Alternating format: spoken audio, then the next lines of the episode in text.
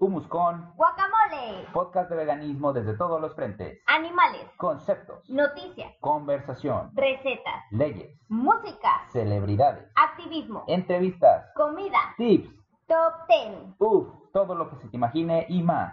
Quédate. Viva las vegan, vegan, vegan. Get it?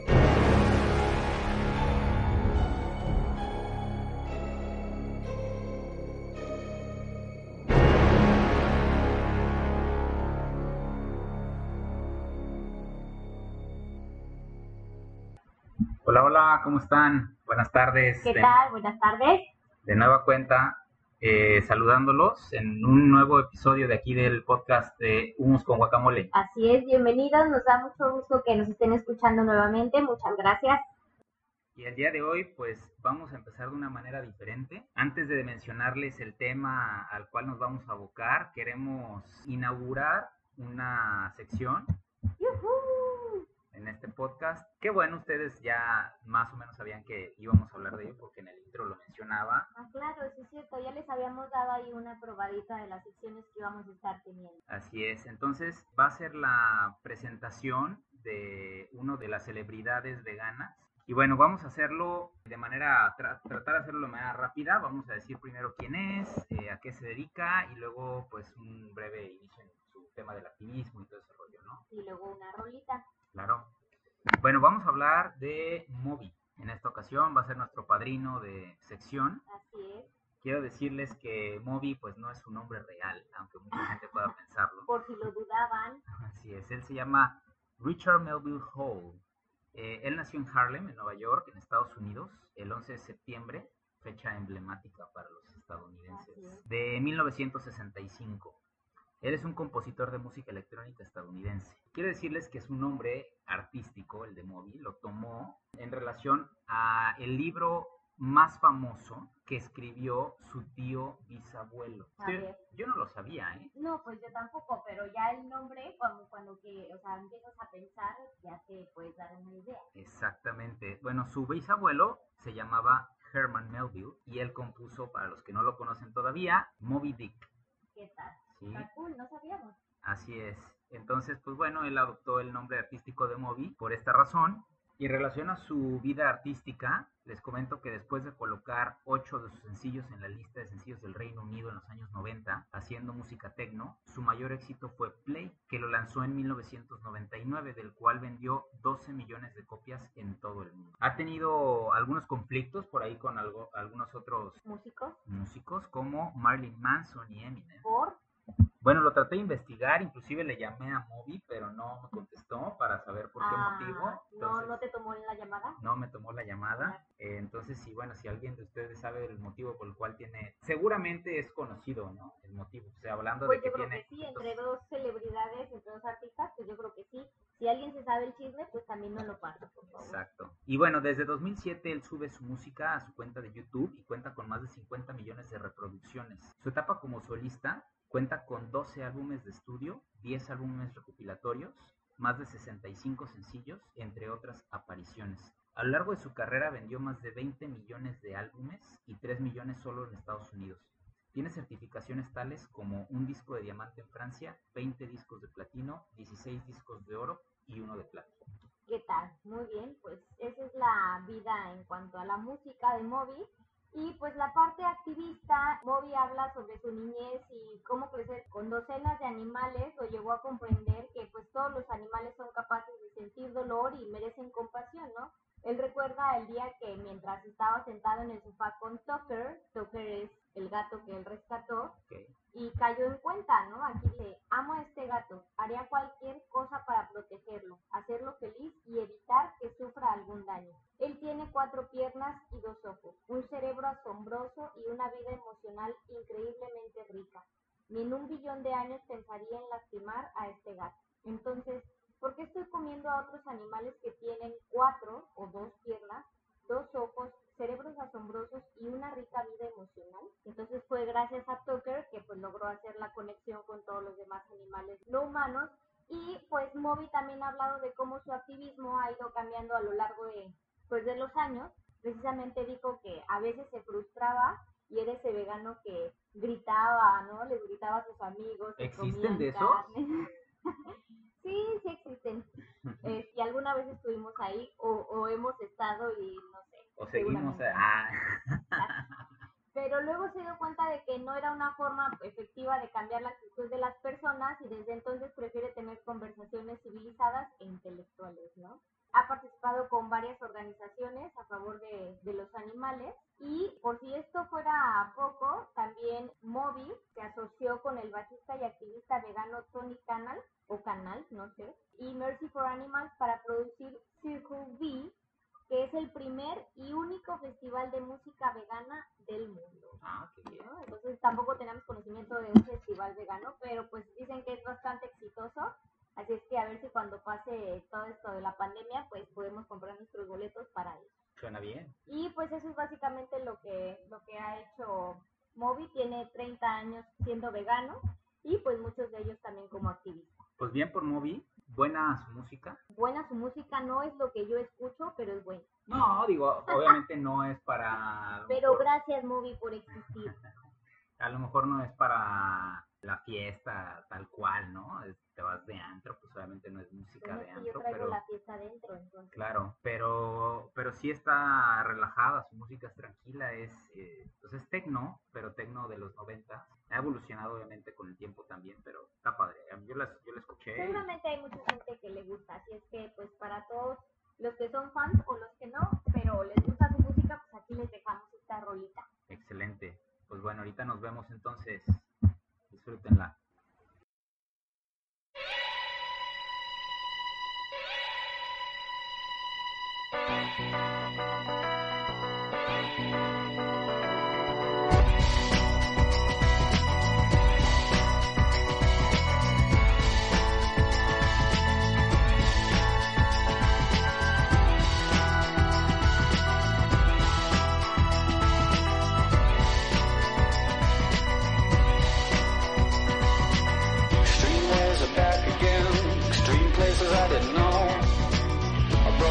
Everything new again. Everything that I'd owned. I threw it out the windows, came along. Extreme ways I know will part the colors of my sea. Perfect color me. Extreme ways that help me. That help me out late at night. Extreme places I had gone. But never see any light. Dirty basements, dirty noise, dirty places coming through. Extreme worlds alone. Did you ever like it then? I would stand in line for this. There's always room in life for this.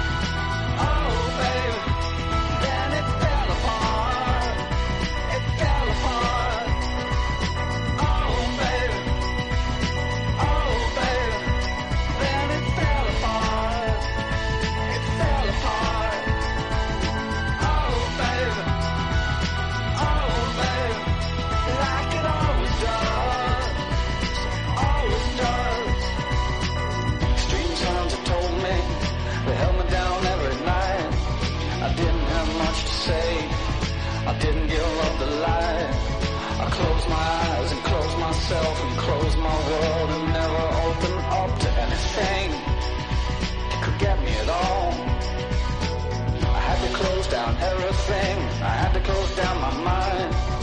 Too many things caught me. Too much could make me blind.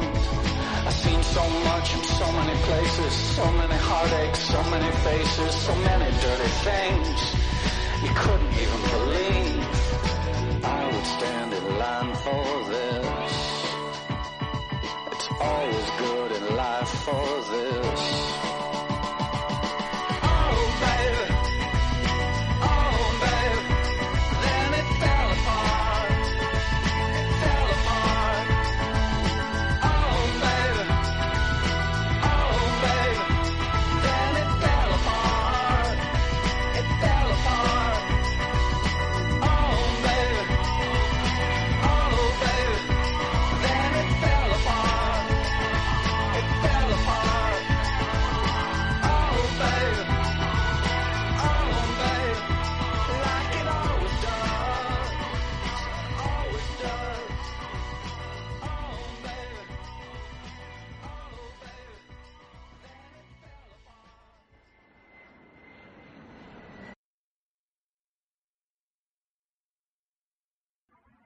¿Qué tal la cancioncita de Moby, eh? Relajada, tranquila, pero buena, ¿no? Así es. Ahí está. A gusto. Fue con toda la intención para que se sintieran tranquilos, a gusto y se preparen para el tema complicado. Este tema que ahora sí, pues con su con su permiso, este, ¿qué te sirvo? Un tequila triple, eh, Eh, un, un shot de ron, por un favor. shot de ron. Eso es Gracias. lo que se necesita para abordar este tema. Ya ustedes ahorita lo van a lo van a escuchar. Pues bueno, el tema sin más preámbulo es cómo decirle a la familia que o a los amigos que somos veganos. Así es. Tan, tan, tan. No, no está escabroso lo que le sigue. Bueno, supongo que para algunas personas no ha sido tan complicado, ¿no? A lo mejor, digo, yo puedo contar mi historia y creo que a comparación de muchos, a mí me ha ido como muy bien, ¿no? En el Sí. tema de mi familia, a lo mejor en el tema de amistades ha sido más complicado, pero... no Sí, sé. pero bueno, mucho tiene que ver también la historia que ha tenido tu familia, ¿no? Sí, en tu claro. caso, por ejemplo, tu papá vivió quién sabe cuántos años siendo vegetariano. Sí, bueno, todo. Porque pues es que mi mamá tenía que Correcto. cocinar vegetariano, pues todos comíamos vegetariano. Ok, pero bueno, a lo que voy es que eh, ya había un acercamiento, Sí, digamos, ya a había un este tema. conocimiento. Y eh, familias como la tuya que hayan tenido una experiencia así previa en México, por lo menos son las menos. Entonces, sí, definitivamente depende de la familia, aunque desafortunadamente las más son las que... Pues sí, digo, a fin de cuentas vivimos en una sociedad carnista y entonces pues eso quiere decir que la gran mayoría pues no, no están preparados para poder entender sobre veganismo. ¿no? Así es. Pero bueno, vamos a darles en esta, no todo está perdido, precisamente para eso es este podcast. Claro, Queremos traerles a ustedes información, queremos traerles de esperanza a su vida. así es, que no, que no tiren la toalla porque es importante que sepan comunicar la idea de por qué ustedes son veganos, independientemente de si su familia va a cambiar sus hábitos alimenticios o a percibir de manera diferente a los animales, por lo menos que ustedes no sufran todas las posibles consecuencias de tener una mala relación con tu familia porque. Así es, podemos empezar por nuestra propia experiencia. ¿Ok? ¿Quieres empezar tú?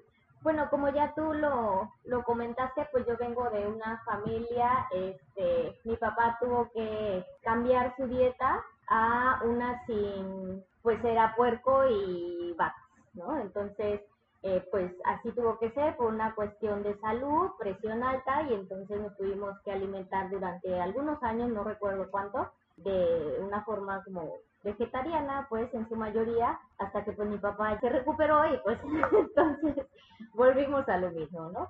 Pero bueno, sí, ya hubo, había un acercamiento previo y bueno, también creo que el tener una hermana con discapacidad, mi hermana mayor Lucero, nació con parálisis cerebral, desgraciadamente ella ya falleció, pero bueno, el tener un acercamiento también con, pues con un ser vulnerable también te hace mucho más susceptible a las necesidades de otros, ¿no? Entonces, pues también creo que por, por esa razón para mi familia fue mucho más fácil. Primero, cuando me hice vegetariana, pues a mis papás se les hizo así como muy normal porque además pues siempre fui amante de los animales. Era la clásica que veía un perro en la calle y me paraba a abrazarlo y besarlo. Mi mamá se moría de miedo porque juraba que todos me iban a morder, pero no, nunca me mordieron. ¿Tuviste algunas experiencias? Sí, he tenido experiencias en donde me muerden perros, pero no son perros de la calle, son perros conocidos, pero igual es que soy muy encimosa y con toda razón, y yo lo reconozco, me han mordido, eso sí. Pero por eso fue un paso como muy normal o algo como muy natural. Y ya después, cuando me informé más, afortunadamente, que volví como, pues más que platicar con ellos, solo les informé. ¿No? Porque no fue algo que tuviera yo la necesidad de sentarme con ellos a decirles, oigan, miren, he tomado esta decisión, porque esto, porque el otro. No hubo necesidad en mi caso, simplemente les dije, ya no voy a comer nada de origen animal, ya no voy a ir nunca más a zoológico, ni me voy a poner eh, nada que tenga piel, pelaje de animales, por esta razón. Y fue algo como, ah, muy bien, me parece muy bien, ya, tal cual. Entonces, para mí fue algo sencillo con mi familia, no así tanto con los amigos, con la mayoría de mis amigos fue también algo sencillo porque también ellos ya me habían conocido siendo vegetariana y ya una vez que pasé al veganismo fue entonces cuando más que críticas tenían muchas preguntas De repente por ahí se les iba una que otra burla, que pues obviamente como son amigos, pues uno los pues los aguanta más fácil. Ha habido también personas más cercanas, mismas amigas, con las que pues a, a lo mejor hasta como un roce por ahí en cuanto a que no estuvimos de acuerdo en algún argumento o en alguna plática y pues nuestra relación no es igual desde entonces, pero bueno, creo que en realidad a mí me ha ido muy bien. Pues qué bueno, eso es, eso es muy bueno, aunque como dices tú, a los amigos muchas veces se les aguanta más porque pues tienen esta ya complicidad de años, ¿no? Y obviamente a los amigos les cuentas cosas que a tu familia no, entonces de alguna manera ellos te conocen, si no mejor, te conocen por lo menos en otro ámbito de ti que nadie más te puede conocer a lo mejor. Pues creo que en este aspecto de los animales sí me conocía mejor mi familia que mis amigos. Como que no es algo que hablé mucho con mis amigos al respecto. No sé, pero bueno, en general hasta la fecha mis amigos son como muy su- susceptibles al tema, o sea, se abren mucho, les he pedido una, alguna entrevista para mi página de Por Habana Soy Vegana y me la dan y platicamos con mucho gusto y muy contentos y es, ha sido digo, fuera de algunas personas que pues sí me desilusioné un poco de su actitud, creo que en general he tenido mucha suerte. Pues qué bien, es bueno saber que alguien en México tiene... Pues eh, mi, mi historia es un poquito más... eh, digamos que más realista a como es el día a día de alguien vegano en México. Ah, pues la verdad es que es lo normal, o sea, desafortunadamente no me gustaría que fuera así, pero lo bueno que yo puedo decir es que también cuando yo tomé la decisión de dejar de alimentarme o comprar animales con los cuales experimentaron, productos, etcétera, pues era una persona ya casada. Entonces yo ya no vivía en casa de mi mamá, yo ya no me alimentaba de lo que ella me compraba y de alguna manera es más fácil porque así ya no, por lo menos de entrada no tienes que decirle, oye, eh, pues si vas a comprar esto, pues no lo compres, compra esto". Claro. Porque pues ahí sí puede aplicar la ley si eh, la persona puede ser muy cerrada, decir, pues, pues es mi casa y comes lo que quieras. claro. No creo que hubiera sido el caso así con mi mamá, pero Sí, no, yo tampoco. de todos modos es, es más fácil tomar la decisión cuando ya vives en tu casa y con tu esposa y además que tu esposa es vegana, ¿no? También. Claro. Entonces, en ese aspecto, pues en mi casa estuvo de todo. Ahora, con mi mamá fue un tema de mucha preocupación para ella. Creo que mi mamá es una persona que puede ser aprensiva, como muchas mamás, sobre todo se preocupan a lo mejor de más por la salud de sus hijos, ¿no? Y digo de más no porque esté mal que se preocupen, sino porque realmente a veces desproporcionan Claro. la idea de preocuparse por la salud de alguien, ¿no? Y entonces Sí, llegaba el como punto... que llegan al punto en el que ni siquiera es saludable ni para ti como hijo ni para ella como mamá, ¿no? Tanta, tanto apego puede ser, ¿no? Exacto, entonces, pues de alguna manera sí hubo algunos comentarios, comentarios que a veces me hacía a mí, comentarios que a veces le hacía a personas que vivían conmigo, eh, en O sea, su esposa, O o sea, sea, a mí. Y que a mí no me los decía porque me imagino que... Sí, eh, como que ella creyó que yo te llevé al lado oscuro, ¿no? ¿Sabes qué? También ella suponía, y con cierta razón, porque así era, así, así sigue siendo la mayoría de los días, pues que tú cocinas en la Claro. casa, ¿no? Claro. Entonces, pues si, si había con alguien con que quejarse de la comida que su hijo estaba comiendo, pues era con la persona que cocinaba. ¿Y quién cocinaba? Pues su esposa. Claro. Entonces yo creo que también iba un poquito por ahí. Pero bueno, mi mamá también ya con el paso de los años, a base de, de análisis clínicos que me he hecho y que estoy muy bien, de los años, que además estamos a punto ya de, de tener nuestro aniversario de veganos. Ya, ya casi ya, ¿no? En este próximo mes empieza, empieza nuestro Ah, aniversario según yo ya habíamos cumplido cinco. Ah, pues Bueno. yo ya me Pero bueno, da igual. El chiste es de que con cada año que pasa y pues estamos sanos, obviamente ya me imagino que va, va tirando un poquito la valla esa de la ideología de comer animales es lo que te hace crecer fuerte y sano y todo lo demás. Claro. Sí, de hecho hablaban hasta a veces entre tu mamá y mi mamá, ¿no? Como que tu mamá hablaba con mi mamá de, oye, es que estoy preocupada por esto y pues que no sé qué. Y, algo que a mí me encantó de mi mamá fue que ella le dijo, pues es que, o sea, nuestros hijos son inteligentes, son adultos que saben lo que están haciendo, nosotros los educamos para que fueran así, para que ellos investigaran que tienen que hacer lo mejor para ellos mismos, entonces no creo que estén tomando una decisión apresurada, ni mucho menos. Si es porque están decidiendo eso, es porque ellos ya saben qué es lo mejor para ellos y pues obviamente por la razón de los animales, entonces a mí eso se me hizo como muy padre de mi mamá, que, que supiera que mi capacidad era suficiente como para estar tomando la decisión adecuada. Claro, sí, eso, eso siempre está padre. Y mucho mucho de este miedo obviamente viene de la desinformación, o sea, de que no había conocido mi mamá por otra persona que se alimentara solamente de las plantas y poder preguntar o tener una idea más cercana o ¿no? Más, más de primera mano. Claro. Entonces, mucho creo que viene de ahí, pero pues sí, efectivamente me tocó lidiar con esa parte. Y obviamente por el tema de, de mis amigos, por el tema de mi, del resto de mi familia, sobre todo de, algunos, de algunas personas, pues sí hubo burlas. Claro. Sobre todo mis, mis amigos. Realmente había burlas aún antes de que yo fuera Sí, eso te iba a decir. Tus amigos siempre se han llevado súper pesado. Yo desde antes sí les decía, ay, no, es que ustedes se llevan muy feo. Ajá, entonces había mucha carrilla independientemente cuál sea el tema.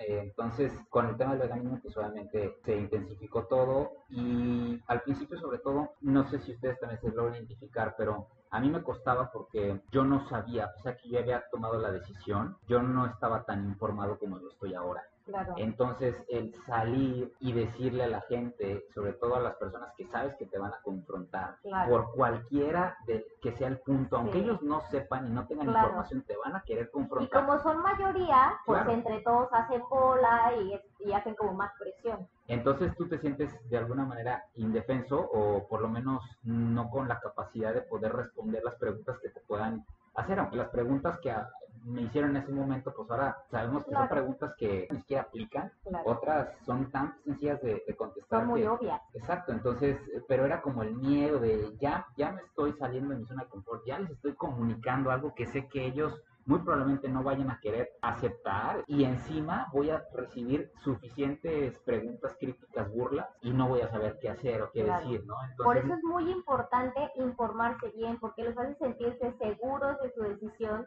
y entonces a la hora que esas personas los confrontan, ustedes ya no reaccionan con coraje, con miedo, con desesperación, porque ya saben la respuesta, ya tienen esa tranquilidad de poder comunicar las cosas con argumentos inteligentes. Entonces creo que ahí la dinámica cambia mucho. Sí, y hasta el simple hecho de quedarse callado, ¿no? Te hacen una pregunta, te quedas callado y estás de alguna manera, pues casi casi otorgando, ¿no? El, Claro. el beneficio de la duda de la pregunta, aunque tú sabes que no puede haber una respuesta que sea racional y que apoye a esa pregunta, esa es la percepción que ellos reciben de ti, Claro. al no contestar, al no saber qué decir. Y, y bueno, pues Sí, creo que yo creo que ha sido de las partes, aunque ha sido relativamente sencillo, no ha sido todo fácil, ¿no? Entonces, por eso te comento que ahí sí ha habido personas cercanas con las que o de plano mi relación se acabó o es muy diferente y pues quieras o no, sí, sí extrañas a esa gente, pero se pierde de alguna manera la conexión que había y recuperarla muchas veces es difícil porque, no voy a mentir, a veces no hay ganas ni de ninguna de las dos partes de ceder. Entonces, pues es algo que a fin de cuentas se acaba, ¿no? Y para mí, la, la gente que dice, ay, no, es que ser vegano no, porque ¿qué voy a comer? Y es que, que no, o sea, la parte difícil en realidad de ser vegano es enfrentarte a tu familia, a tus amigos y a la sociedad carnívora. Sí. Es eso. Yo me acuerdo cuando, cuando antes de ser vegano, que sí me llegué a plantear la idea porque em- ya empezábamos con esta onda de, pues yo de comer vegetariano cinco veces a la semana, todo lo demás. Y cuando me preguntaban, yo sí también decía, y yo ponía exactamente las mismas excusas Claro, que después me dijeron a mí cuando fui vegano. Entonces, mucho tiene que ver cuando uno ya se abre y empieza a experimentar. Una vez que empieza a experimentar, como bien dices, es lo más sencillo del mundo. sí, súper, súper fácil. Pero bueno, eh, esas son nuestras experiencias. Sí, igual si por ahí tienen alguna, creo que también ayuda mucho para este tema el poder contar con alguien, el poder platicar con alguien y poder sacar esa frustración porque de verdad que de por sí es un tema difícil y si lo pasas tú solo siento que todo eso se va guardando y se va acumulando y entonces como que uno va agarrando más coraje y, y eso obviamente hace más difícil la comunicación en general con tu misma familia igual pero también con otras personas. Entonces si quisieran contarnos su pues Historia. cómo ha sido su historia pueden escribirnosla ahí con mucho gusto les les vamos a responder y si hasta podemos darle algunos tips también con mucho gusto Claro que sí, para eso está el, el- los canales abiertos al público y pues bueno, esperamos ahí también sus, sus comentarios. Vamos a empezar entonces o a continuar el tema, pero ahora dando algunos tips así de es cómo, ahora que ya nosotros sabemos, después de tanto tiempo, de cómo comunicarle a la familia, que Claro. hemos podido investigar investigar, Que con nuestra experiencia les sirva a usted. Exacto, les vamos a dar unos tips de cómo ustedes pueden abrirse con ellos, cómo empezar a dialogar este tema con ellos y que tanto ellos queden tranquilos como que ustedes estén, comuniquen el mensaje que lo No, no es como que tengan que seguirlos al pie de la letra, sino más bien escúchenlos y de acuerdo a su historia familiar o la historia que tengan con sus amigos, ¿qué les puede servir? ¿no? Ustedes ya los conocen y ustedes saben más o menos por dónde podrían llegar y qué tips les podría funcionar, así es que pues vamos a empezar. Muy bien, Muy adelante. bien. El primero es sincérate. Cuéntales qué fue lo que te hizo expandir tu modo de pensar y cómo te sientes al respecto. Yo siempre le- les he dicho, habla con ellos, pero de una manera honesta. Sé vulnerable, porque muchas veces dicen, no, es que qué pena, porque si me gana la llorada y así. Bueno, pues ni modo, ¿no? Eso es parte de que ellos vean lo importante que esto es para ti. Y siento que muchas veces, si la gente de verdad no entiende el valor de la decisión que estás tomando, pues también ellos no, no entienden lo importante que es que pues te apoyen. ¿no? Entonces, sean sinceros, no tengan miedo de ser vulnerables y no tengan miedo de decir las cosas que los llevaron a tomar esta decisión. Así es. Otro de los puntos es ponernos un poquito también o situarnos en la realidad de las personas a las cuales le vas a dar el mensaje. Y es que el sacar el mensaje vegano a la familia se percibe muchas veces como una crítica, ¿no? Como estoy Un ataque. Exacto, como que es- eh, ya me di cuenta que todo lo que están haciendo y lo que yo hacía también no es lo correcto, o yo no convivo con esa manera de seguir haciendo las cosas. Entonces, es una crítica no nada más a la persona, sino a la cultura Claro. con la cual se educaron estas personas y también al vínculo familiar, porque las personas que te alimentaron para que tú crecieras fuerte, sano y etcétera, pues fueron tus papás y ellos lo hicieron de la manera como estaba la información disponible Claro. cuando ellos eran jóvenes y tú eras un niño o niña. Entonces, pues, lo pueden percibir de una manera muy, muy violenta, ¿no? Este mensaje, Sí, lo como perciben te equivocaste en la forma de crianza, ¿no? Exactamente, ¿no? Entonces, por eso sean también como cuidadosos, pues, a la hora de decirlo. No quiere decir con esto que no les digan lo que piensan, No, hay que ser sinceros. exacto, pero sí hay que saber precisamente qué comunicar para no, no violentar este Cuidar la forma en que la decimos. Muchas veces cuenta más la forma en la que decimos las cosas que el contenido de las palabras. Entonces, sean amables. Muy bien, la otra que para mí también es súper importante es compartir información con ellos. Enséñenles los videos, los documentales, los artículos, los libros que ustedes ya tuvieron acceso y entonces a lo mejor de esa manera ellos pueden empezar a entender de dónde viene su decisión.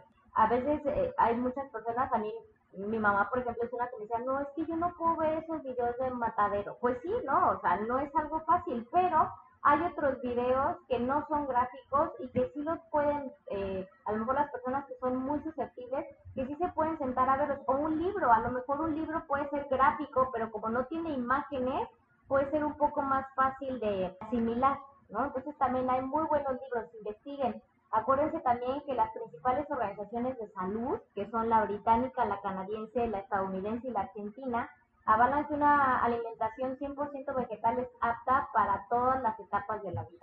Habiendo tanta información ahora en internet, o sea, no nada más es, son ellos los que deciden ser ignorantes, Claro. sino también nosotros si no nos documentamos. Eso es importante, ¿eh? Luego muchas veces nosotros tiramos la piedra y decimos que la ignorancia, pero si nosotros no nos documentamos para poder transmitir el mensaje, también estamos escogiendo la ignorancia. Claro. Esa es, esa es una realidad. Ok, tenemos aquí también que tenemos que evitar la confrontación ideológica y sobre todo evitarla en los puntos, por ejemplo, no debatir en la mesa. No, no vas a poner, no vas a convencer a nadie, primero que nada.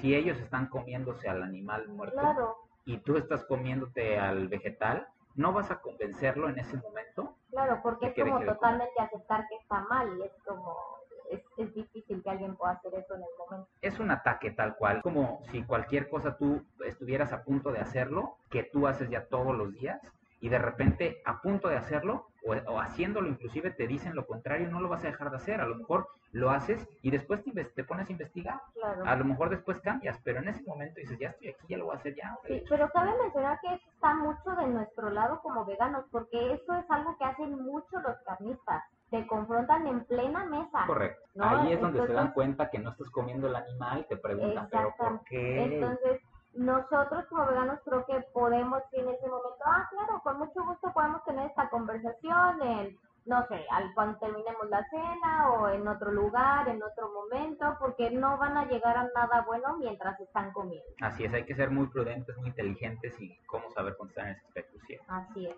Bueno, el otro punto es ser paciente. Es posible que si no les agrada la idea en un principio, sea por miedo a lo desconocido. Así es que hay que escucharlos a ellos también. Lo que ellos tienen que decir también es muy importante. Como siempre hemos dicho, es, bueno, no siempre, pero ahorita lo estamos diciendo. hay que poner también nuestros límites. Es importante que nosotros sepamos poner límites, pero también es importante que seamos pacientes porque es normal que toda esta gente tenga muchas dudas. Estamos hablando de que es algo totalmente desconocido. Entonces van a tener muchos cuestionamientos que, pues, si se sienten con la apertura de decirnos, pues, de, de, de decírnoslo, pues es mucho mejor, ¿no? Creo que estamos provocando una conversación en donde nos podemos ver beneficiados los dos, pero no hay que perder la paciencia ni el respeto. Además, ustedes mejor que nadie conocen la persona que te está cuestionando. Estamos hablando de que es tu familia y tus amigos. Si fueran desconocidos, pues tú no conoces, o sea, no, no, no sabes la manera de cómo hace un acercamiento a alguien que no conoces. Pero si es tu tío, tu primo la Siento que vida, puedes tener más amigo, paciente con alguien, eh, Desde perdón, que puedes tener más paciencia con alguien que no conoces. Claro, y de hecho eso es algo que yo iba a mencionar después. Ah, Pero, o sea, después no en estos puntos, después en, Ah, eh, más adelante la plática, pero qué bueno que lo traes a, a- a colación porque sí es cierto. Es más difícil tener paciencia con alguien que ya conoces de toda la vida, que ya sabes cómo reacciona, que ya sabes lo, casi casi ya sabes lo que te va a decir o que te va a responder. Y precisamente por eso es tan difícil tratar de comunicarle de una manera efectiva a la familia muchas veces, o por eso perdemos el foco tan, que nuestro mensaje que le decimos a alguien que no conocemos está dicho de una mejor manera. a lo mejor porque no tenemos tantos prejuicios sobre la persona que no conocemos, ¿no? Es, mira, Y a lo mejor el mensaje sale como más directo y, y sin, a lo mejor sin problemas que traemos cargando desde el pasado, o no sé. pero sin prejuicios de las dos partes. Sí, claro, por supuesto. Exacto, porque la otra persona, o sea, También. esto, eso es algo súper, súper obvio y lo escuché también en algún otro podcast que por ahí estuve escuchando hace tiempo. Y eso es cierto, o sea, tú te pones a platicar de algo que tú eres muy bueno con una persona que no conoces y esa persona que no conoces te la cree, pero después te pones a platicar de eso con un amigo o con tu familia y luego a veces resulta que la misma familia o el amigo sabe más que tú de eso, aunque tú te dedicas a eso, ¿no? O no lo aprecian tanto, ¿no? Exacto, lo dan como por como por sentado, así como, Claro. ay, sí, ¿cómo vas a ver este cuate más que yo, Sí. no? O sea, cuando yo lo vi, Como que no, no chiquillo. valoran tanto, siento que no valoramos tanto a nuestros conocidos, ¿no? Nos sorprende más lo que pueden llegar a ser personas que ni siquiera conocemos tanto de ellos que las personas que conocemos de otras cosas también. Así es. Pero bueno, pues también otra de las cosas que tenemos es esperar a los momentos para compartir los puntos de vista. Ah, pues será un poquito lo que hablamos. Así es, ya habíamos dicho que no debatir en la mesa, obviamente tampoco abordarlo en reuniones donde haya mucha gente Ay, o cuando están tomando, qué horror. o cuando se está tomando, porque definitivamente nunca se llega a un consenso en esas situaciones. Lo ideal es hacerlo de uno a uno y si no se puede porque a lo mejor no hay tiempo, las agendas no se coordinan o lo que sea, por lo menos hacerlo en un espacio en el cual se destine únicamente para conversar sin algún otro tipo de, Distracción. pues sí, de distractor como comida o como bebida o como fiesta o como lo Claro. que sea, ¿no? Porque se malinterpreta. Ok. Otro punto es darles tranquilidad. Obviamente siempre la idea es hacerles saber que no pretendemos alimentarnos de una manera equilibrada e incluso podemos consultar con algún especialista para que ellos sientan mucha más confianza. Creo que cuando nos ven ir con algún dietista, que fue mi caso, que yo no lo hice por darle tranquilidad a mi familia, honestamente, porque ellos estaban tranquilos al respecto, pero fue por darme tranquilidad a mí misma y sobre todo porque como sabía que te iba a alimentar, que tenía la responsabilidad no solo mía, sino de mi marido y pues con la presión de mi suegra, entonces sí, para mí sí fue importante saber que lo que estaba haciendo lo iba a hacer de una manera correcta y eh, pues solo fui a una cita con nuestra nutróloga Sinaí Morelos, que es buenísima, se la recomiendo y pues de ahí eso fue suficiente para para eso, para darme tranquilidad a mí, pero obviamente cuando supieron mi familia y mis amigos, pues ya dijeron, ah, ok, lo que ella está haciendo, pues ya lleva un sostén importante. Creo que además estuvo chida esa vez, digo, yo no fui, yo no te No. acompañé a esa Reunión, reunión que tuviste, pero creo que estuvo padre porque ya éramos veganos, ya teníamos Ya. meses siendo veganos. Y, y tú le dijiste, creo que algo así me comentaste, como que ella te preguntó, bueno, ¿qué come? ajá. Tú le dijiste, vamos, comemos esto y esto y esto. Y creo que ella te dijo, pues están muy bien. O Sí, sea, a lo claro. mejor nada más te habrá dado como unos tips más, pero no no es como que haya dicho, híjole, pues nada más comemos cereal. No. Y, o sea, no. No, porque precisamente yo ya había leído, yo ya me había informado al respecto también. O sea, a lo mejor si no hubiera ido con ella, hubiera siempre estado muy bien, ¿no? Pero a veces me preguntan, oye, ¿es 100% necesario con un dietista? Pues no, no es 100% necesario. Si tú ya tienes una idea de lo que es la alimentación balanceada, pues entonces muy seguramente no vas a tener ningún problema. Pero nunca está de más, desde mi punto de vista, pues tener ahí como la confirmación de, ok, lo estás haciendo bien. Pero sí, ella me dijo, no, pues es que están haciéndolo muy bien, ¿no? Pues, sobre todo fue eh, lo de la B12, pero en general lo estábamos haciendo bien. Qué maravilla, de lujo. Eh, tenemos que también es respetar y ser empáticos. Este aspecto es, no, o sea, es mutuo también, así como en las conversaciones que estamos manejando. Tú no puedes agredir a la persona a la cual estás diciendo el mensaje, pero tampoco debes de aceptar agresiones, ni humillaciones, ni burlas, ni mucho menos. Entonces, ¿qué pasa cuando empieza a haber agresiones, burlas o lo que sea para contigo? Tú tienes que, una de dos, o cambiar de tema, porque sabes perfectamente que en cuanto empiezan las burlas o las humillaciones Sí. o las agresiones, ya no se va a conseguir nada. Claro. No se va a conseguir, y no nada más en el tema del veganismo, en cualquier tema, pero estamos hablando ahorita de esto. Entonces, o cambias de tema o te vas, Claro.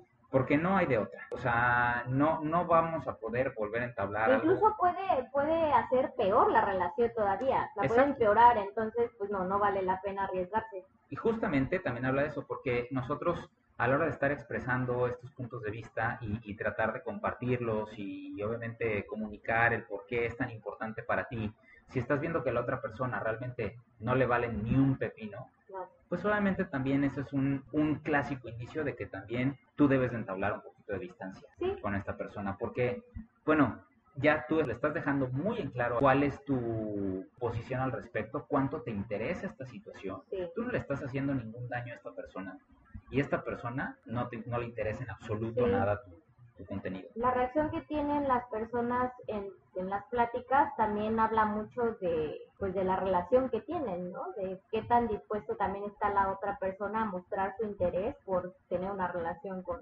contigo.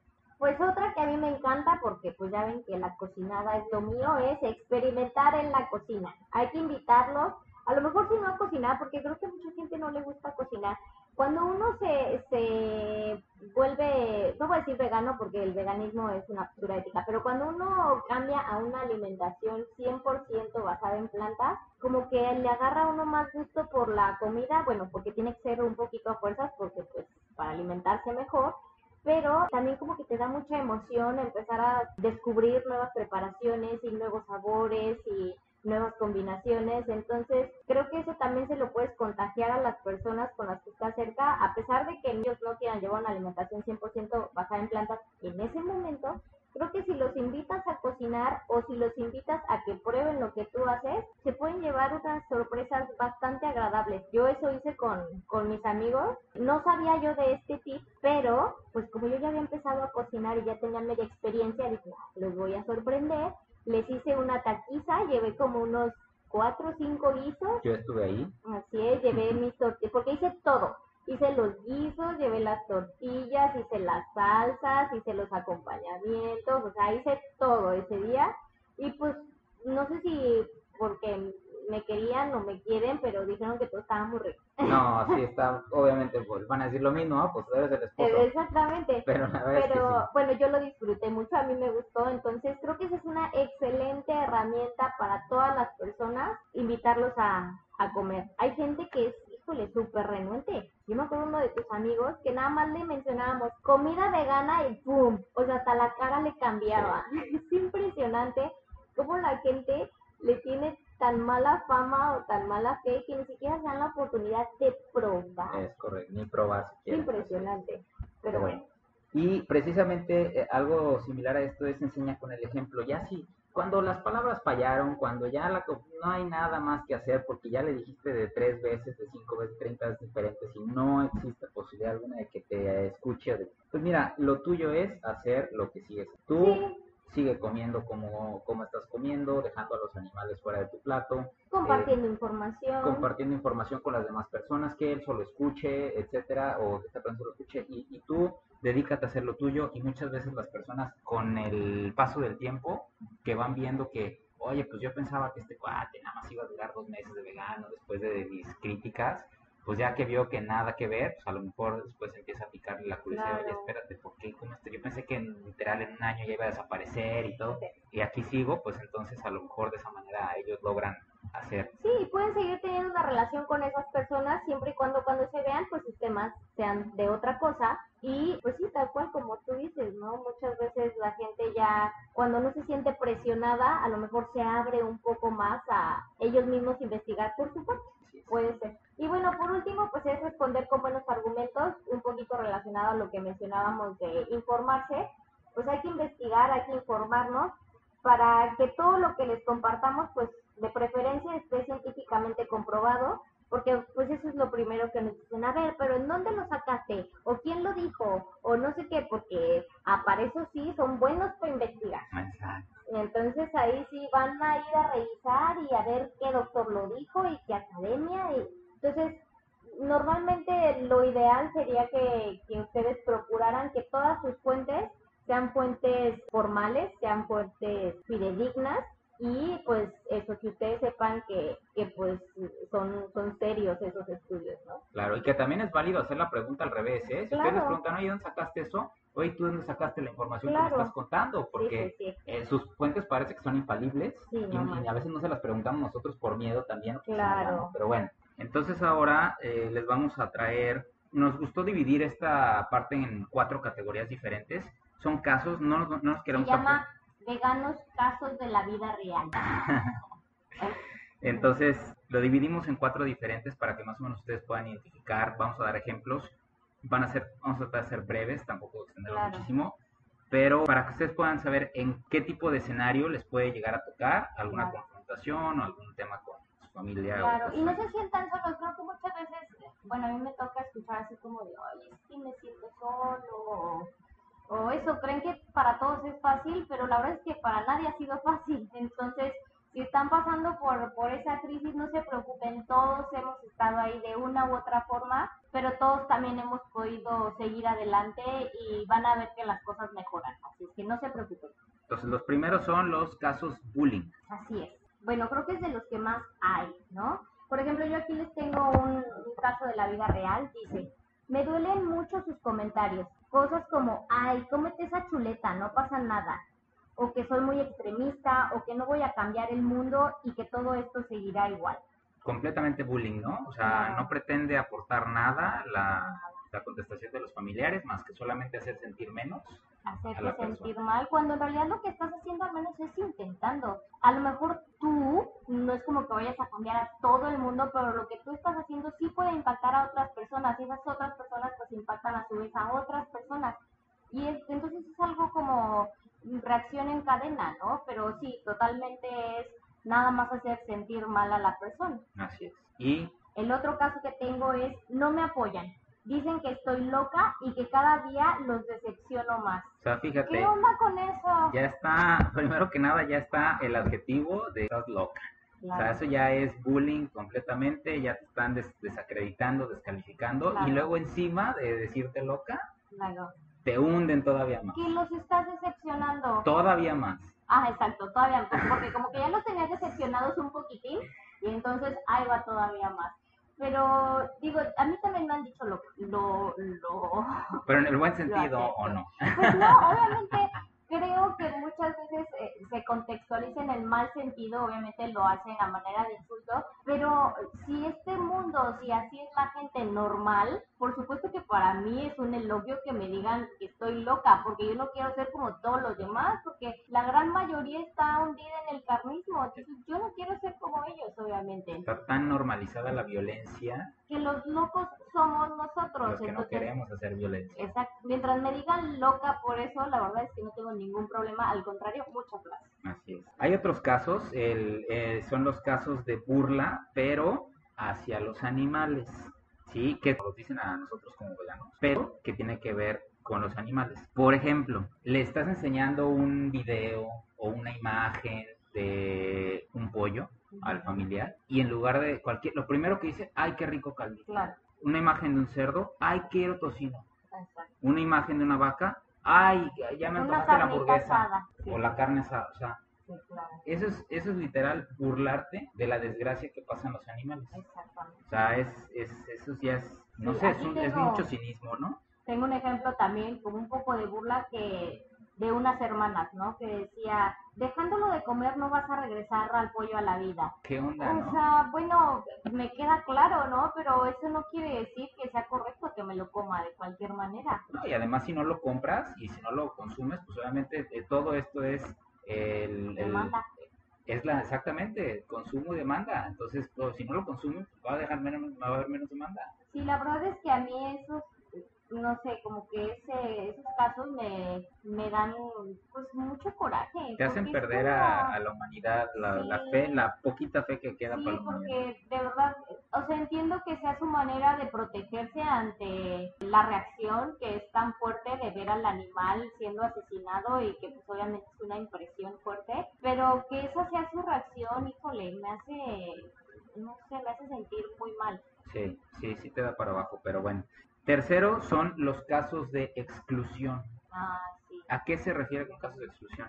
a que no me invitan a bodas. Por ejemplo, Oigan, es que ya no sé, porque además, ajá, bueno, soy la, como que soy la vegana de la, de la casa y luego soy la feminista y soy la que no quiere tener hijos, entonces como que soy todas las, las contras de la sociedad, ya no sé por cuál es la razón por la que no me invitan este, a los eventos familiares o a los chats, también me pasa que no me invitan a los chats de WhatsApp. pero todo empezó, todo empezó por el veganismo.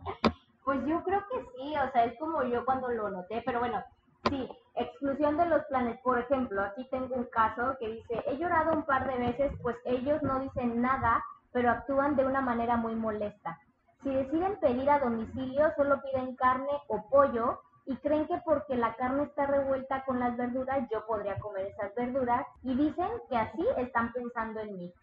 No ha sido sencillo y el peor miedo que siento es tener problemas en mi hogar, o sea, con su esposo, por ciertas diferencias. Fíjate, o sea, si, si tu pareja, que además es una pareja que pues, en teoría va a ser para toda tu vida, Claro, ni siquiera tiene la consideración de tomarte en cuenta, claro. o sea, ya, ya te dice mucho, ¿no? De con quién Sí, estás. a lo mejor que no vaya a cambiar, pero de eso que vayan a tener problemas importantes, chale, sí te hace replantearte un poquito, ¿no? Pero por ejemplo esto, ¿no? De que vamos a pedir comida, ni siquiera procuran que, oigan, ¿tienen alguna opción que sea solo vegetales al vapor, una, la típica ensalada, una pasta, o sea, algo que de verdad sea considerarte y no de, ay, sí, cómete los vegetales que sobran de Lo que ahí. sobra, exactamente. O sea, ¿qué es eso, no? Eso es excluirte, pues, de, de algo que, que está haciendo el grupo. Y bueno, y por último, el siguiente último caso que tenemos son los casos de atole con el dedo. Ah. Así le quisimos nombrar nosotros,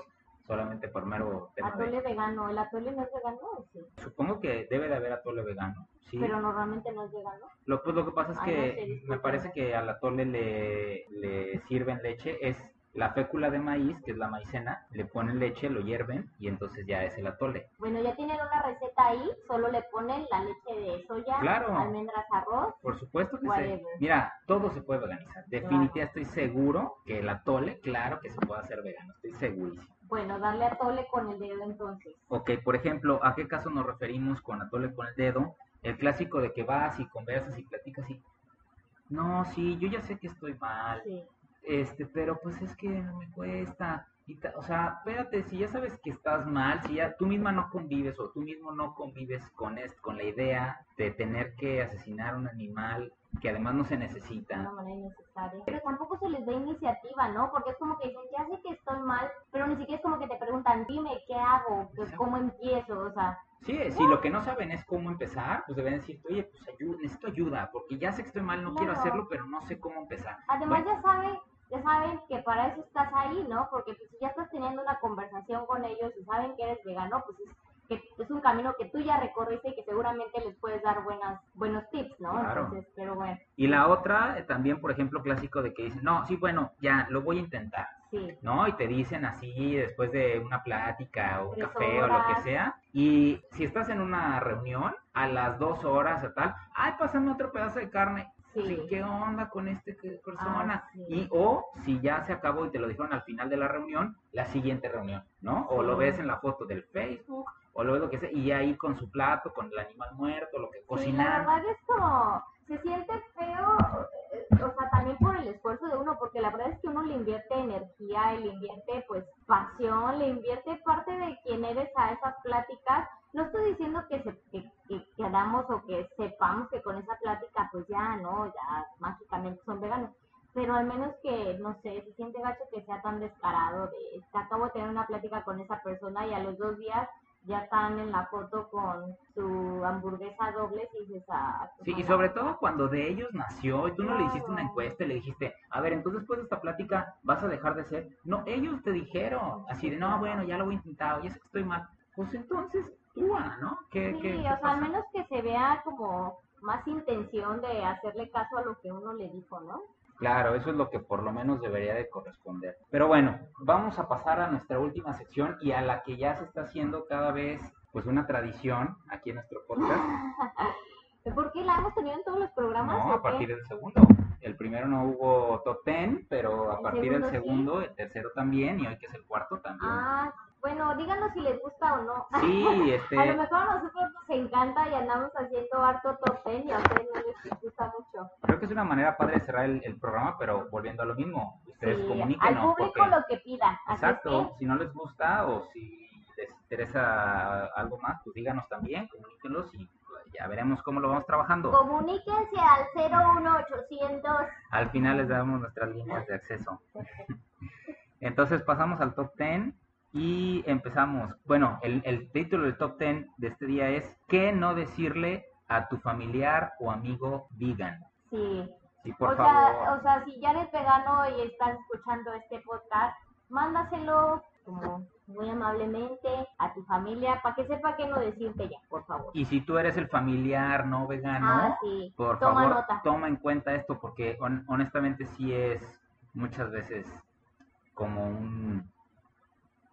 De, así de difíciles. Sí, sí, es inexplicable. No, es como... Nos quedamos sin palabras. Es que luego no quiero decir este, palabras suficientemente coloquiales como para decir, pero la verdad es que es como si fuera una patada en donde ya les comenté, Ya. la verdad. Entonces vamos con el número 10 y dice así, es solo una moda.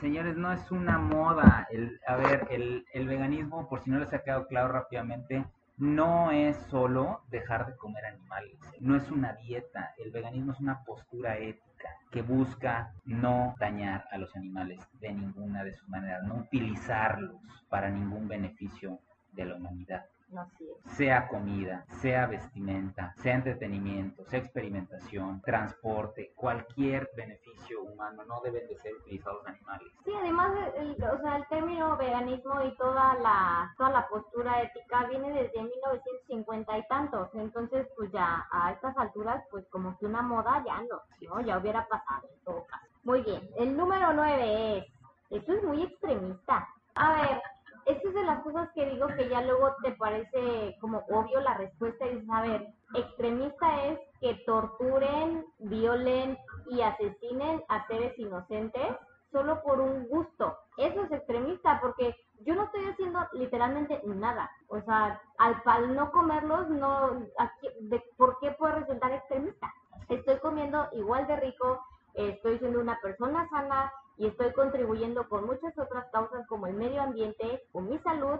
¿De qué manera podría ser extremista no alimentarme de animales? No más Todo lo contrario. No más porque no comes como ellos y ya, o sea, pero Por eso también... digo, pero luego resulta bastante obvio que el ser extremista, pues es- son ellos precisamente. Claro, Lo que ellos hacen es extremo. exactamente. Pero bueno, pasamos entonces a la número 8 y es, tú antes también comías animales. Ah, claro. Pues claro que antes comía animales, pues si me educaron comiendo animales, yo no, Sí. yo no sabía esta información, ¿no? O sea, cuando me daban a mí de comer en la boca, pues claro. Y como dicen por ahí el chiste, sí, antes también me cagaban los calzones, Ah. pues sí, obvio. Oye, o la clásica que estás en la reunión y yo que sé, tienen ahí al animal en el asador, al cadáver, y te dicen, uy, es que no sabes de lo que te pierdes. A ver, se ubican que durante 20 años comimos carne, entonces por supuesto que sabemos a lo que sabe y no, no me estoy perdiendo de nada porque igual como rico, igual hay muchos otros sabores que he descubierto y que me gustan igual o incluso más, Así es. ¿No? Entonces, pues no. Ok, la número 8. Siete. Ay, perdón, la 7. Discúlpenme. Onta 7. Ya. Y si vivieras en una isla desierta, No, seguimos con la isla es, desierta. uy, es que la isla desierta es un clásico. Creo que nunca va a pasar de moda. Yo no sé quién habrá sacado esa cosa. O sea, ¿Cuántas quién islas habrá desiertas dicho, hay en, en el mundo? no sé ni siquiera quién habrá sacado ese argumento. Seguramente debe ser alguien que de verdad quedó varado en una isla, porque ¿cuántas personas conocemos que hayan pasado por esto? Tom Creo que- Hanks, ¿por qué nos haces esto, náufrago? O sea, es una locura porque además es eso, o sea, ¿qué harías si estuvieras en una isla desierta? Bueno, quién sabe, a lo mejor buscaría fruta, lo que sea, y a lo mejor sí tendría que comer un animal, no sé, porque ahí sí es literal sobrevivir. Pero yo siempre me gusta como voltearles la pregunta y decirles, ¿y tú qué harías si estuvieras en un, en una ciudad o en una comunidad en donde tienes a tu alcance toda variedad de frutas, de verduras, de legumbres, de cereales? ¿Y por qué no te alimentarías así? O sea, ¿por qué escogerías asesinar animales o seres inocentes? O sea, ese sí es un escenario real en el que ellos viven, ¿no? Entonces, volteenle la pregunta. Ahora, honestamente, ¿qué tipo de, de animales come la gente? Comen vacas, comen cerdos, comen pollos y gallinas. O sea, en una isla desierta, neta, ¿tú esperas encontrarte una vaca? Pues no, yo creo que ellos, a lo mejor el jabalí, pero ya los quiero ver intentando matar el jabalí. Se los jabalíes te matan, Claro, sí, yo creo. pero bueno. Bueno, número 6. Sí, sí, solo come lechuga. Ah, No, señor, ni lechuga, ni pasto. No, no comemos solo eso. Bueno, pues pasto no comemos nunca. lechuga Pero si nos dicen come pasto, entonces, o sea, no. Sí, la verdad es que no tiene nada que ver. Comemos mucho más variado que ellos. En el solo come lechuga, realmente nos están diciendo como si nada más comieras una sola cosa. Ellos son los que nada más comen muy poquita variedad. Si es hamburguesa, siempre es hamburguesa de res. Si es un ceviche, solamente el de pescado, a lo mejor el de camarón. Si es, o sea, pero nada más, esos son los limitados. Nosotros tenemos un montón de variedades. Si es leche, solo de vaca. Nosotros Sí, les digo que creo que cuando ya eh, cambias de alimentación, te abres mucho y descubres todo un mundo de sabores y de ingredientes que eso precisamente los tenían, los tenías sin descubrir porque pues todo está tan sistematizado ya. O sea, te, te lo educan tanto que es como que ni siquiera te atreves a voltear hacia otro lado, ¿no? ¿En cuál vamos? Número 5. Cinco. Yo casi no como carne, me quiero morir, porque es como, o, o sea, ¿qué creen? Que le cortan nomás la pata al animal y puede ahí andar con la pata cortada. Creo que busca una felicitación. Ah, no come casi animal. Exacto. Felicidades, Sí, entonces. Siento que es como una manera de, de no sentirse mal o de decir, oye, no, pero pues es que yo no soy como los demás, porque yo nada más como poquito. Ok, entiendo el punto y si es una manera a lo mejor de que quieren generar empatía como para que yo no me sienta mal o lo que sea, no sé, gracias. Pero eso no funciona porque los veganos, y creo que pues, ustedes también saben, que pues para comer aunque sea poquita carne, pues de todas formas tienen que seguir matando a los animales. Entonces eso no ayuda, o sea, eso no nos hace sentir mejor. Así es. Si no, no matándolo, sino antes de matarlo, esclavizándolo, eh, torturándolo. Sí, completamente. Pero bueno, muy ad hoc a la que acaba de decir Paola, número 4. Yo amo a los animales. Ay, sí. O sea, amas a los perros a lo mejor y si acaso a los gatos, si tienes, ¿eh? más todos los demás te los comes o a ver, ¿qué, qué haces con los animales como para decir que los amas? Sí, es triste, yo creo que es, es Vas a los zoológicos donde tienen encerrados a los Sí, animales. pero acuérdate que es, que es la manera en la que nos han hecho pensar. Yo de verdad estoy segura que el sistema así nos ha puesto el chip. O sea, quien ama a los animales, pues va a verlos al zoológico. ¡Wow! Eso, eso es querer, eso es, Es- es- importarte los animales. Así nos educaron. Es gastar mi dinero en animales, entonces ahí sí va. Así nos han educado. Entonces, a lo mejor el amor de la gente por los animales es real. pero siguen adoctrinados en, en la cultura del carnismo y no se dan cuenta de que sus acciones no están siendo congruentes ni coherentes con sus palabras. Muy bien. Número 3. Yo respeto a los veganos, pero que ellos me respeten a mí. Ok. A ver, aquí lo que no han entendido es que nosotros no estamos pidiendo respeto por los veganos, estamos pidiendo respeto por los animales. Entonces, no me puedes hablar de respeto, que yo te respete a ti, si tú no estás respetando la vida de a quienes yo estoy defendiendo, ¿no? Entonces, igual no hay algo coherente. Si estamos hablando de que tú quieres hacer unas cosas y que te dejen paz, bueno, los animales también quieren vivir y quieren que los dejen disfrutar de su vida. Entonces, obviamente no te puedo respetar por hacer algo con lo que yo estoy tan en contra. Así es. Y sobre todo que es innecesario. Y el respetar, y al hablar de respeto no quiere decir que te voy a insultar, quiere decir que no respeto esa acción que estás haciendo. Sea, no puedo respetar Exacto. el que tú comas animales. No a ti, a ti como, como persona te respeto, claro, pero no, no voy a apoyar ni respetar esa acción que Sí, yo, está... yo les pido a veces cuando sé que la persona es como de confianza que volteen un poco esa frase que, a ver, si fuera un secuestrador y que diga, bueno, es que yo disfruto secuestrando a alguien, respétame, tú no secuestras, está bien, pero déjame a mí. A- o sea, es una injusticia, es algo que es innecesario, es algo que es incorrecto. ¿Cómo podemos apoyar acciones de esa índole? Claro. Es que no se puede. Tú no robas, deja que yo robe, ¿cuál es el- No te estoy robando a ti. Claro. O sea, Sí, ¿no? todo eso está, eh, aunque la gente no lo quiera, porque muchas veces escuchan esto, ¿no? Y, y ah, ¿cómo puedes comparar una cosa con otra? Bueno, estás haciendo más de, ¿qué es peor, robar o matar? Mata, ¿Qué es peor, secuestrar o matar? mata. Ahí está, entonces, Sí, y los dos son unos delitos, una locura, ¿no? O sea, no nos, es difícil que estemos aquí hablando de qué está bien o qué está mal o qué está mejor o peor. El chiste es, ambas acciones son totalmente necesarias. Exacto. No podemos pedir respeto por algo que no es éticamente correcto. número dos. Este se lleva casi las fanfarrias del top ten. A las fanfarrias. perdón. Casi, casi se las lleva. Las plantas también sienten. Cosa, sí. Híjole, bueno, las plantas también sienten. Tiene dos vertientes muy importantes esta, este tema, porque solamente las personas que no conocen pueden decir eso. Número uno, las plantas no tienen sistema nervioso central. Eso es un hecho, eso está comprobado científicamente. No hay manera de que lo diga ahorita nada más yo y no. No, eso está comprobado. Al no tener sistema nervioso central, eso les, les impide sentir, ¿sí? O sea, no sienten felicidad, no sienten tristeza, no tienen emociones, no muestran emociones las plantas, no como los animales lo hacemos. Entonces, número uno, no, las plantas no sienten como nosotros.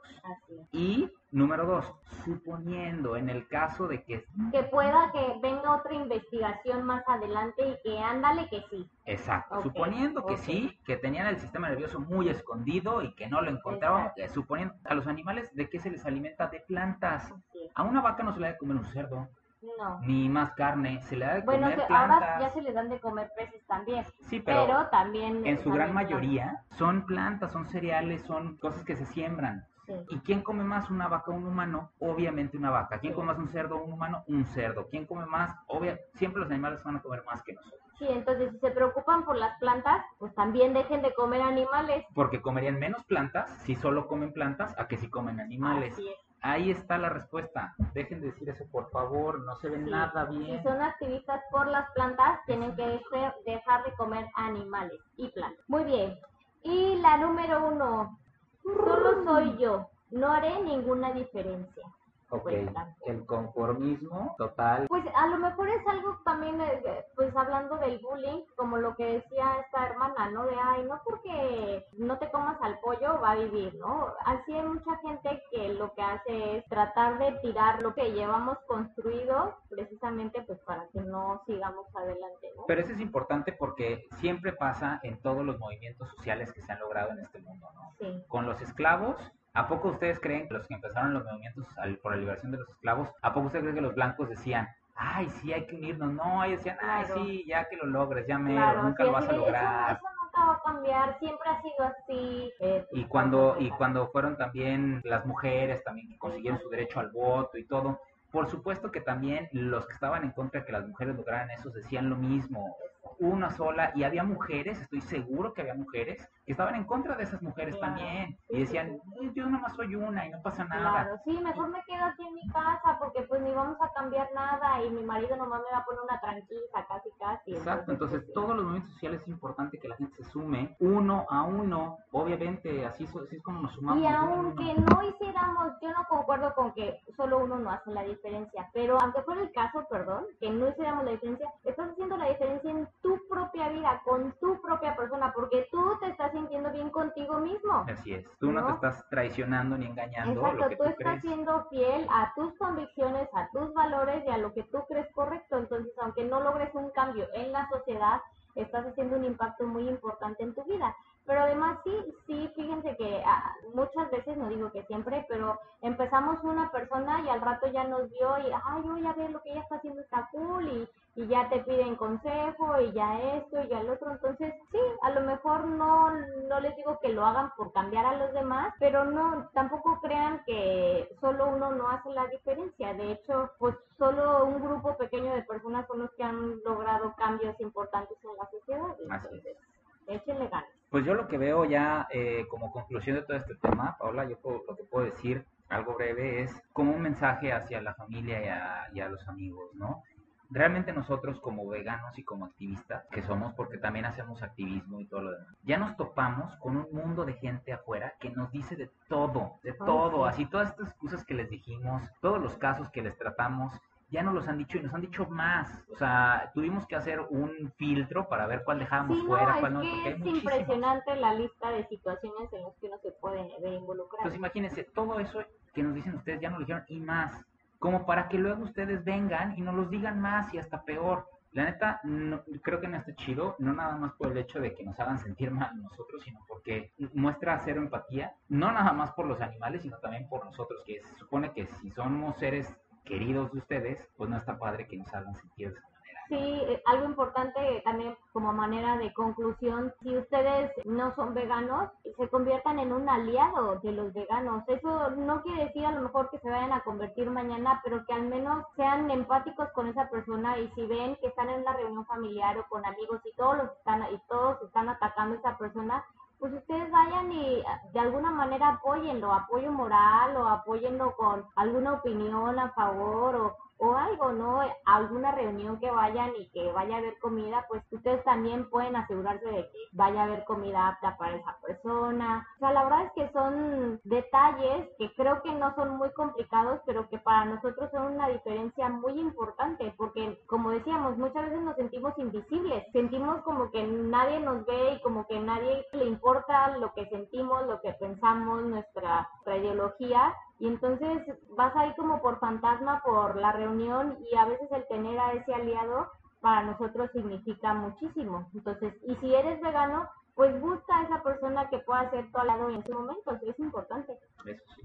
Pues bueno, eso sería todo entonces por este tema súper escabroso. Déjenos por favor todos sus comentarios, todas sus vivencias, porque creo que este tema da para muchísimo más. Podríamos estar aquí sentados Sí, platicando. les digo que creo que es el tema que más nos duele a los veganos. Pues sí, realmente es el que más cojeamos todos, yo creo. Sí. Pero bueno, rápidamente en nuestras redes sociales, en nuestro Facebook, nos encuentran como Humus con Guacamole. Así es. Y el podcast lo pueden escuchar en la plataforma Evox. Vamos a estar buscando también más plataformas. Si ustedes recomiendan otra plataforma de podcast, por favor háganoslo saber, a ver si podemos colgar también ahí nosotros nuestro Trabajo. nuestro trabajo y que ustedes lo puedan escuchar. Y eh, déjenos sus comentarios, eh, ya sea en, en la plataforma de Evox o en nuestro Facebook. Muchas gracias por otro capítulo más. Esperemos que les haya servido, sobre todo, más que gustado, que les sirva. Eso es lo importante de este podcast. Y nada, les deseo muy buena semana y que coman muy rico. Nos vemos la siguiente. Bye.